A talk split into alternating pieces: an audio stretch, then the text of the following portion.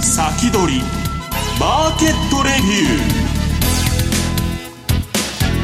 皆さんこんにちは石原潤です。リスナーの皆さんこんにちは辻るなです。この時間は楽天証券プレゼンツ先取りマーケットレビューをお送りしていきます。パーソナリティは現役ファンドマネージャーの石原潤さんです。よろしくお願いします。はい、す。さて YouTube ライブでご覧いただいている方、はい、今日はギュってギュってすごい賑やかになっていますのでまずご紹介していきたいと思います、はい、今週のゲストは楽天証券代表取締役社長楠木裕二さんです。よろしくお願いします、よろしくお願いします。そして楽天証券経済研究所シニアマーケットアナリスト土田正幸さんです。よろしくお願いします。そしてもうお一方安室ちゃんといえばこの方 広報担当の松崎由美さんです。よろしくお願いします。よろしくお願いします。音楽番組じゃないんですよね今日は。みんな今日楠木さん出てくるって言ったら音楽番組ですよね この時期この時間にやらないだろうっていう話でね。違うんですか？いやもう曲は用意ないんです松崎さんも来てるから安室の番組かいと。ついてきていう話でね。はい。でも今日はマーケットとしては話題がたくさんある世界同時株安も起こり、話題というかもう、ほとんど新型肺炎ですよねもうそれがどうかということに尽きるんですけど、まあ、こればっかりはですねまあ、何とも予測がつかないっていうのが本当のところだと思うんですけどね。はいということで、えー、今日はもうこの全員で相場の話そして楽天証券の話などなどいろいろとやっていきたいと思いますので、はい、皆さんよろしくお願いします。よろしくお願いします。それでは番組を進めていきましょう。この番組は楽天証券の提供でお送りします。値上がりはあまり期待できないけど、優待をもらうために長期保有している銘柄がある。もうずっと値上がりせず、売るタイミングを逃して塩漬けになっている株がある。そんな株を貸し出すことで金利がもらえる貸し株サービスをご存知ですか？貸株サービスとは、皆さんが保有している株を楽天証券に貸し出すことで、株のレンタル料が受け取れるサービスです。楽天証券なら、年率1%以上のボーナス金利が受け取れる銘柄を多数ご提供。さらに、貸株サービスを利用しつつ、株主優待や配当金がもらえるコースもご用意しています。詳しくは、楽天証券貸株サービスで検索。楽天証券の各取扱商品等に投資いただく際は、所定の手数料や諸経費等をご負担いただく場合があります。また、各取扱商品等は価格の変動等によって損失が生じる恐れがあります。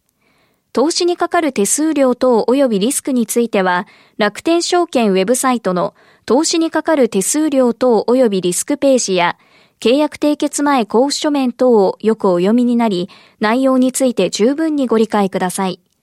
金融商品取引業者、関東財務局長、金賞第195号、楽天証券株式会社石原淳の相場の肝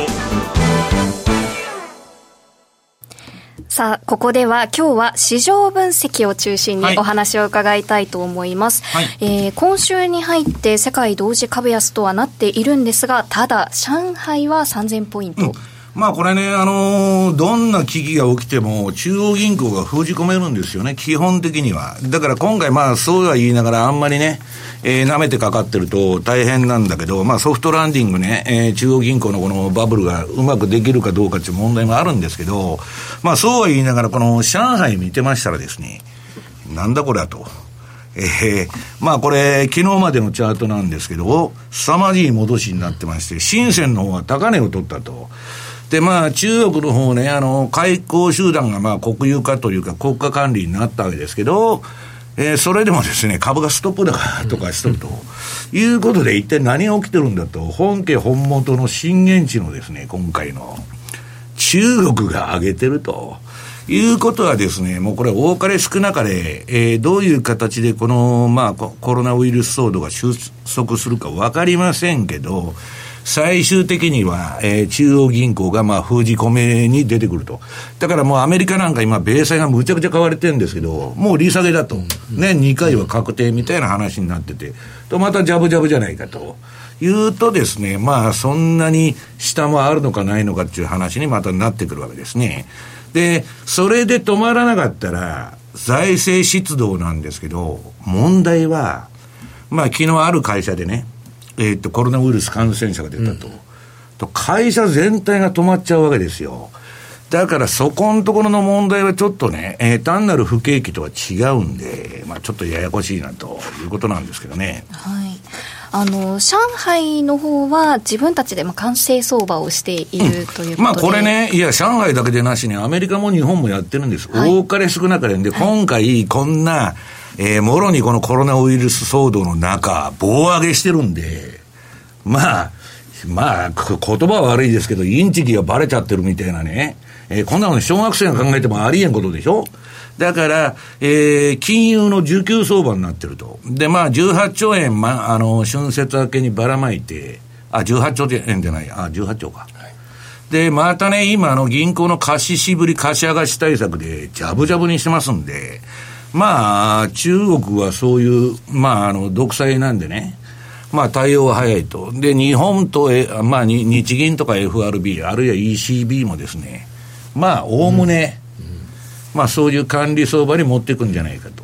ただまあ、ついこの、この前までね、アメリカ株って最高値やってたわけですから、まだまあ下げがそこに行くには足りないと。そうすると市場は催促してくる可能性がまだあるということですね。アメリカ株まだそこはつけていない。うん、だからこのあの次のね、えー、っと、はい、資料の2ページの PPT、まあ大統領府の下にあるあの、下落防止チームですね。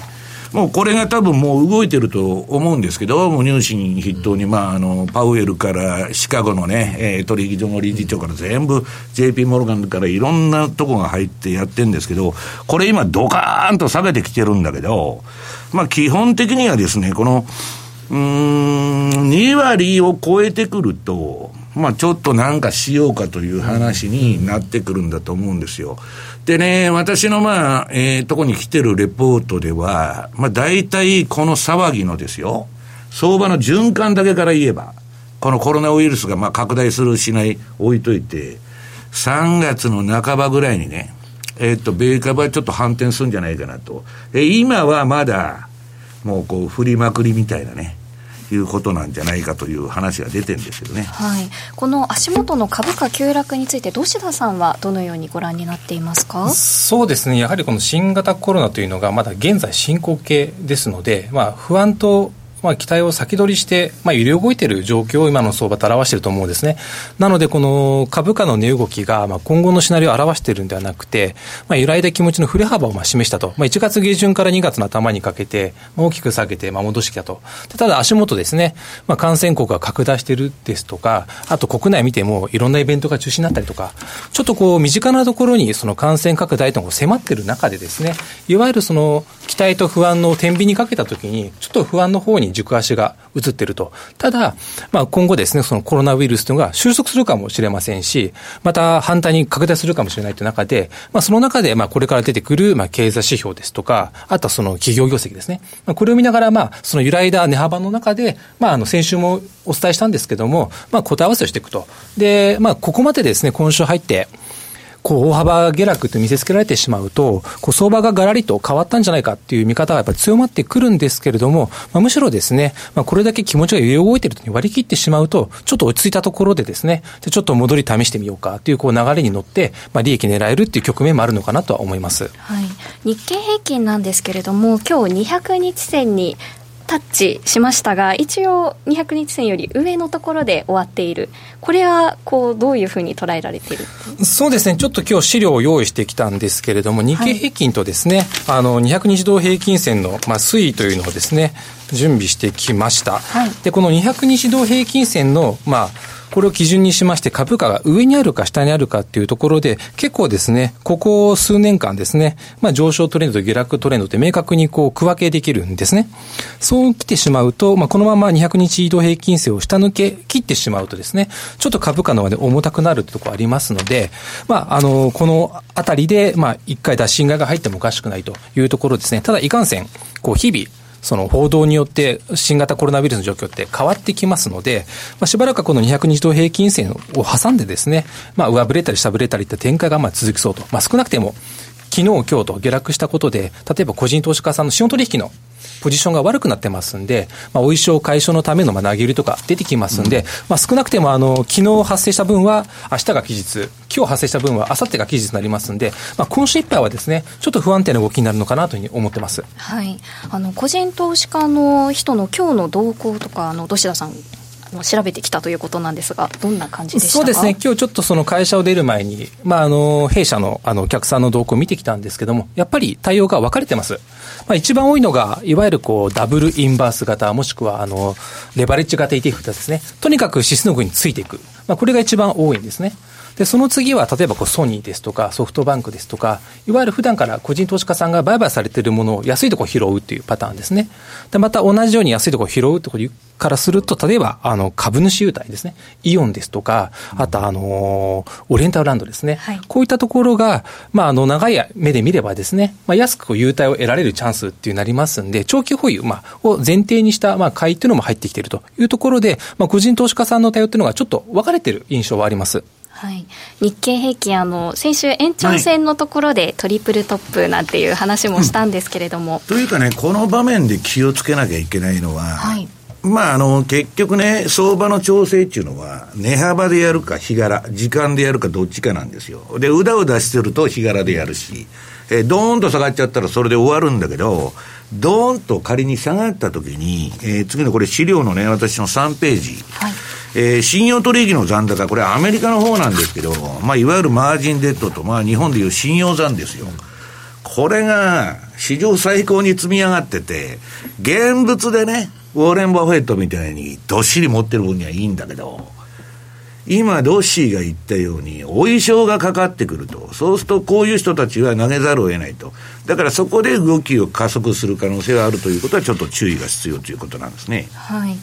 で、あの、先週結構言われていたことが、うん、あのあべこべな動きになっている特に株価とあの為替がちょっと連動していない。為替はね、世界中も悪いでしょ、イタリアからイランからどこから、中東から、そうすると全部金融政策の方向は緩和だし、はい、差異が出ないんで、これはもう動けなくなっちゃうわけですよ。で、ドルだけ強かったんだけど、アメリカもやばいみたいな株が下がってきてなってるんで、で、私はね、あの、えっと、資料今日持ってきたんですけど、はい、まあ、ドル円がね、この前、あの、4年ぶりに三角持ち合い抜いたんだと。112円。はい。はい、で、そこでとりあえず解散戦はしたんですけど、要するにね、気をつけないといけないのは、株とね、ニューヨークダウと、えー、っと、ドル円っていうのは完全に連動してるんだと。これね。とドル円、アメリカの金利とドル円じゃなくて、うん、ダウと。あの、結局はね、金利もまあ連動はしてるんですけど、ちょっと離れる場面があるんだけど、これね、資料の23ページ。ージこれ、ニューヨークダウ VS ドル円と。これ、ニューヨークダウと全く同じなんですよ。はい、だから、私はね、この前、なんか日本売りの動きが出とると、はい、それはおかしいと言ってて、株はそんな下げてないじゃないかと。要するに、えっと、なんとか売り中、国の、国が売られるという動きはね、アルゼンチン食とかトルコとか、国債が売られるんですよ。ところが日本は国債ガチガチに、まあ日銀から何から管理してますんで、株が売られるんだけど、まあちょっとね、えー、今度は株が売られてきたと。だ為替はそんな動いてないじゃないかと。だからその日本売りとかそんなね、状況では今ないと思うんですけど、で、この株が落ち着かないと、円売りもまあ、進まないと。で、円安進まないと、まあ、株も行きにくいという状況なんですね。はい。あの、ドル円が22ページの資料ですけど、はい、長い三角持ち合いを上抜けたんだということで、これ、週足で、週足見てるんですよね、はい、週足も月足も上抜けて、で、今ね、それまた一旦瞬間割り込んで、はい、まあ、微妙なところにおるんですけど、どっちにしてもね、えっと、株、まあ、ニューヨークの株を見て、すべてが動くということですから、で、まだね、危機でも何でもないんです。要するにね、ゴールド買われてるでしょ。うん、あれは、芥川龍之介の爆たる不安。なんか知らないけど、コロナウイルスってよくわからないと。はい、なんかよくわからないものに、インフルエンザの方が死んでるんだけど、アメリカで。あれは分かってるから、どういうものか。みんな不安に思わないんだけど、要するにコロナウイルスは分かんないと。だから、大騒ぎになるということでね、まあ、ちょっと、どっちにしてもですね、もうちょっと時間がかかるのかなと、この騒動はね。はい、だから、ただ株の場合は値幅でやるか、日柄でやるかですから、まあ、ある程度値幅が出たらですね、これは中央銀行が動くと。あとあのトランプがですよ、オクスの社長、黙っとるわけがないと、うん、利下げせいせいせいせいと、それそうですね、うん、いうことになっちゃうんじゃないかなという気がするんですけどね、はい、あのゴールドの先物のあの買い越しのポジション、あの投機筋も過去最高になっている、うん、最高。だから逆、まあ、逆にね、それも捕まったら危ないんだけど、はい、要するにゴールドっていうのはね、本当の危機が起こったら、リーマンショックとか。全部売りになっちゃうんですよ。この市場相関なんて聞きませんから、全部買いか全部売りかと。で、ゴールドっていうのは今ちょうど生煮えの危機。なんか知らないけど気持ち悪いなという時に一番買われると。いうことでね、じゃあまあ今何買ったらいいのかっつったら難しい話なんですけど、まあそれはまあ後半戦でもやろうと思ってるんですけどね。はい、延長配信で今日は資料たっぷりありますので、やっていきたいと思います。はい、ここまで石原淳の相場の肝でした。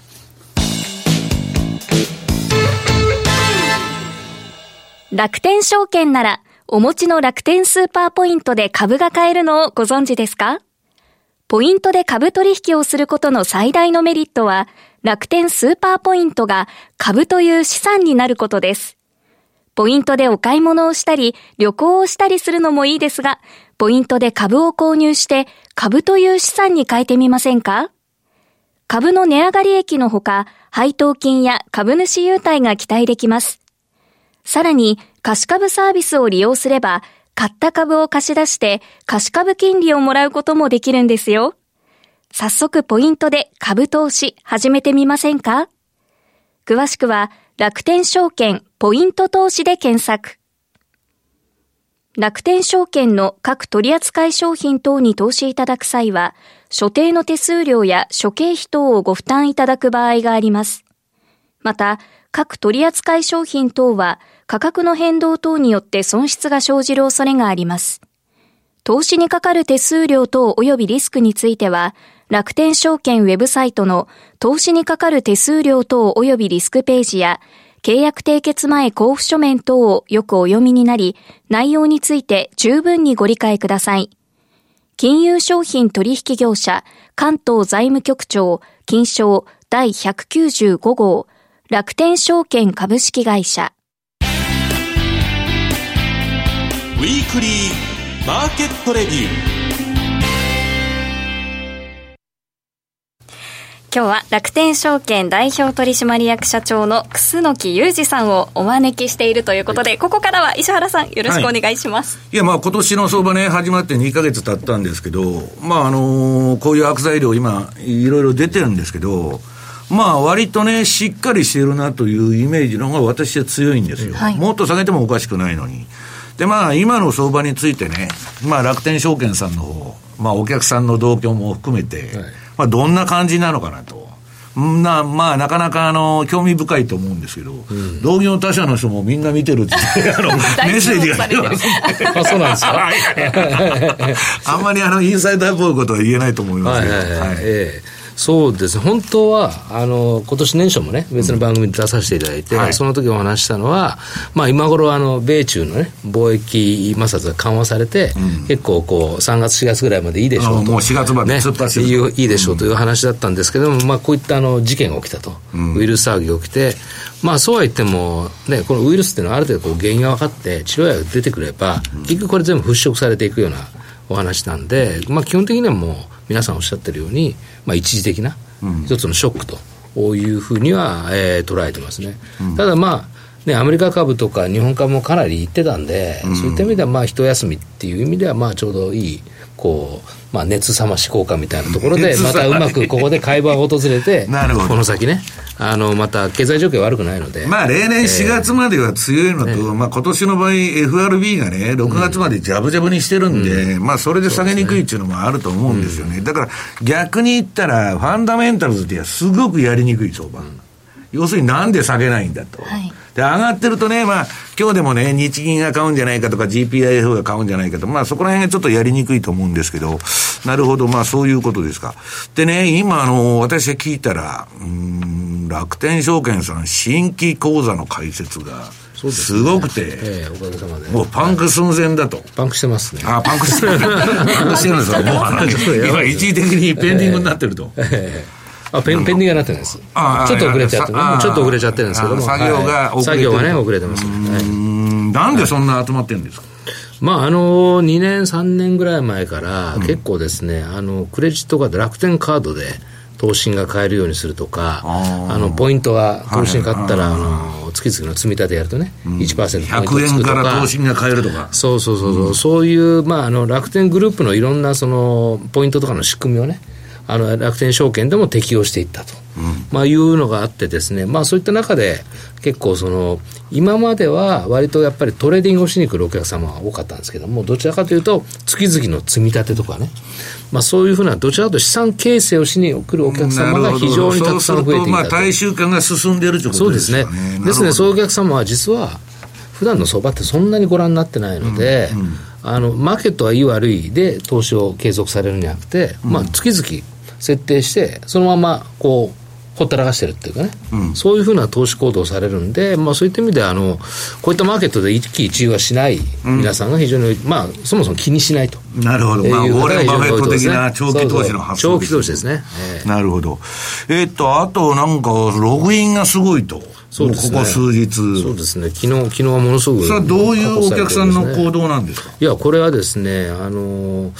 まあ、従来は我々少しね、あのたくさんこうお客様を押し寄せるって状況は、どちらかというと注文がたくさん入るとかね、そういうことだったんですけども、実はですね、まあ、ログインでたくさんいらっしゃるというのは、まあ、月々、もうもう何万、もう今月は多分10万超えると思うんですけども、新規口座ができている状況で、月に新規口座が10万できる。そうですね。でとにかくね、あのお客様の数の増え方がすごくて、でおそらくこうやってあのウイルス騒ぎで、マーケットがどんと落ちたりとかね、あのそういった状況の中で、少し自分はどうなってるかなというのを、ログインしてちょっと確認に来られると。いう方は、多分ものすごく増えたんじゃないかなと思いますね。昨日はもうログイン数過去最高。で株の注文件数も最高っていう、まあ、そういう状況になってましたね。まあ、後で松崎さんにも聞こうかと思ってるんですけど、楽天さんはポイント証券っていうのを持ってますんで、このポイントっていうのは今すごいじゃないですか。なるほど。あとね、あの、楠木社長がまあ、社長になって以来ずっと言われてる、まあ、あの、この業界っていうのはまあ、特にオンラインの方の証券会社っていうのはもう間違いなく、チャールズ・シュワブが、世界のまあ、先頭走ってるんですけど、まあこれが衝撃的なまあ手数料ゼロになっちゃったと。いうことでね、今そう証券会社大騒ぎになって、まあ同業の人もね、なんかそういうことをクスロクさんどう思ってるのかな聞きたいなと思ってると、まああんまり言えないと思うんですけど、まあそういうことも含めてですね、まあ楽天証券としてはまあそういう動きどういうふうに考えてるかと。ええいうことでどうですか？あのーまあ、チャールズ・シュワブ10月に確かね、発表したんですね、手数料をゼロにすると。で、そうすると、まあ、チャールズ・シュワブの場合は、全体の売り上げに占める手数料の割合っていうのは、もう7%とか、なんか、ものすごく比率が低かったあ、ですね。低いと。で、まあ、アメリカの状況はアメリカの状況なんですけども、日本の状況を振り返ると、まあ、我々なんかでも大体手数料っていうのは、やっぱり全体の売り上げの4分の1ぐらい占めてると。で、これでも業界の中では少ない方なんですね。で、4分の1のあの収入を占めてるのが、いきなりゼロになると、これはやっぱりさすがにきついですよね。よね。25%ですからね。ええ我々やっぱりね、あの金融インフラですし、そういった意味では、まあ、しっかりと利益も一定の利益を上げながら、きちっとしたその制度とか、えっと、サービスとかをきちっとメンテナンスしていくと、安定的に提供していくというのは一つの非常に重要なミッションですから、まあ、あのそのあたりは、日本の場合はもう少し時間はかけながら、まあ、そういった流れには対応していくのかなと思いますし、どうもですね、やっぱりアメリカがゼロにしちゃってるんで、まあ、日本でも去年の12月ぐらいから結構ね、盛り上がって、いろいろこう、下げ、下げ合いこうやりましたけどもはいはいはい、実はいろいろ聞いてみると、例えばシンガポールなんかでもゼロに向けてどうするかって結構真剣に。世界的な流れえーなね、それは世界的な流れ特に先進国マーケットにおいて、あの各社、やっぱりそこを真剣に考え始めてるっていう状況は聞きますね。はいいや、僕なんかね、証券会社どうやって食っていくのかなという感じで見てるんですけど、だけどそれでね、みんなが一斉にゼロの方向に向かっていく中で、で楽天証券はその中でどういう差別化図っていくという感じ？まあ、そうですね、我々ね、実は10年ぐらい前から比べると、まあ、かなり手数料依存度高かったんですね、株の手数料依存度ね、まあ、それは今、あの4分の1ぐらいになってるということで、どどういうことをやってきたかというと、まあ、一つは、まあ、FX みたいなね、新しい。トレーディングサービスをやると。で、もう一つはですね、やっぱりお客様からの預かり資産をどんどん増やしていって、まあ、むしろ資産形成とか、資産運用とか、うん、まあ、そういったところで、あの、しっかりと、まあ、えー、一定のフィーを、手数料をいただくというふうな事業モデルの方を意識しながらかなりやっていた。まあ、これは、これはまさに、あの、先ほど石原さんおっしゃったように、アメリカのチャールズ・シュワップとかね、うん、えー、そういったところが、この過去、彼らの場合、過去20年ぐらいかけてやってきた事業モデルの方向性と、うん、こういうふうに目指します、ね、手数料ゼロっていうのはちょっと衝撃なんですけどね。いや、ついにここまで来たとかと。で、そのアメリカがやってから日本の方もね、まあ、やたらわーっとそういうふうに舵切ってるじゃないですか。はい、まあ、ちょっとね、あれだなと。でね、今年あとね、社長ね、あの、新春セミナーすごかったじゃないですか。たくさんいらっしゃいましたね。あの、私もね、まあ、あの、出させていただいてるんですけど、今年のなんか熱気はすごいなみたいな。ですね。一体何がどうなってるんですか？でもし、あの、市場環境もそんなに悪くない中でやって、やっぱり今年に対する期待感結構お客様多かったんじゃないですかね。で、まあ、あの、たくさん講座もいただいてるっていうのもあって、うん、やっぱりそういうの初めて聞いてみたいって方もいらっしゃって、わ割とね、なんか客層が変わっちゃったような気がしますよね。ずっとやってますけど、あの石原さんもずっと長いこと参加いただいてますけども、はいだんだん若い方が増えてますよね、うん、若い方それからね、まあ、カップルで来られる。カップルで来られて来られてる方もカップルで資産形成であの多分ご夫婦でいらっしゃると思いますけど、はい、あのー、新春セミナーの司会者の加納さんもガラスの向こうにおりますけど、はい、本当に。いつもさ あとですねあの私が聞いてるのはうんと楽天証券さんここに来てまあ、情報ですね、投資情報がすごく充実してきたと。はい。うん、で、まあまあ、噂によるとね、えっと、投資のその、まあ、そういうポータルサイト的なものとかね、まあ、いろんなとこは、まあ、あんまり名前言えませんけど、ある中で、なんか去年の年末、いろんなとこを抜いて、えっと、アクセス数が1位になってるっちゅう。うん、なんか、ね、頑張ってますね。あの、トーシルですよ。楽天証券っていうのは、あの、トーシルっつって、はいあの、レポートだとか動画の、その情報の専門のサイトがあるんですけど、あれはね、あの、本当にね、皆さん、あのー、新聞読んでるより投資料を見てくださいと。いう気がするんですけど、その辺の取り組みはどうなんですか？これ、もともと投資はですね、うん、どういう経緯で始めたかというと、うん、まあ、我々の楽天証券のサイトの中でいろんな投資情報をね、あのまあ、例えば運用会社さんからも提供いただき、あとオリジナルのね、うん、あのものもあり、それから我々の経済研究所からもあり、えー、外部の、あのまあ、堀子さんみたいなね、まあ、石原さんも書いていただいてますけれども、うえー、そういうレポートもあり、で、結構ごちゃごちゃな状態になったのを、いかにやっぱり分かりやすく整理して、ご覧いただくかっていうところから始まったんですよね。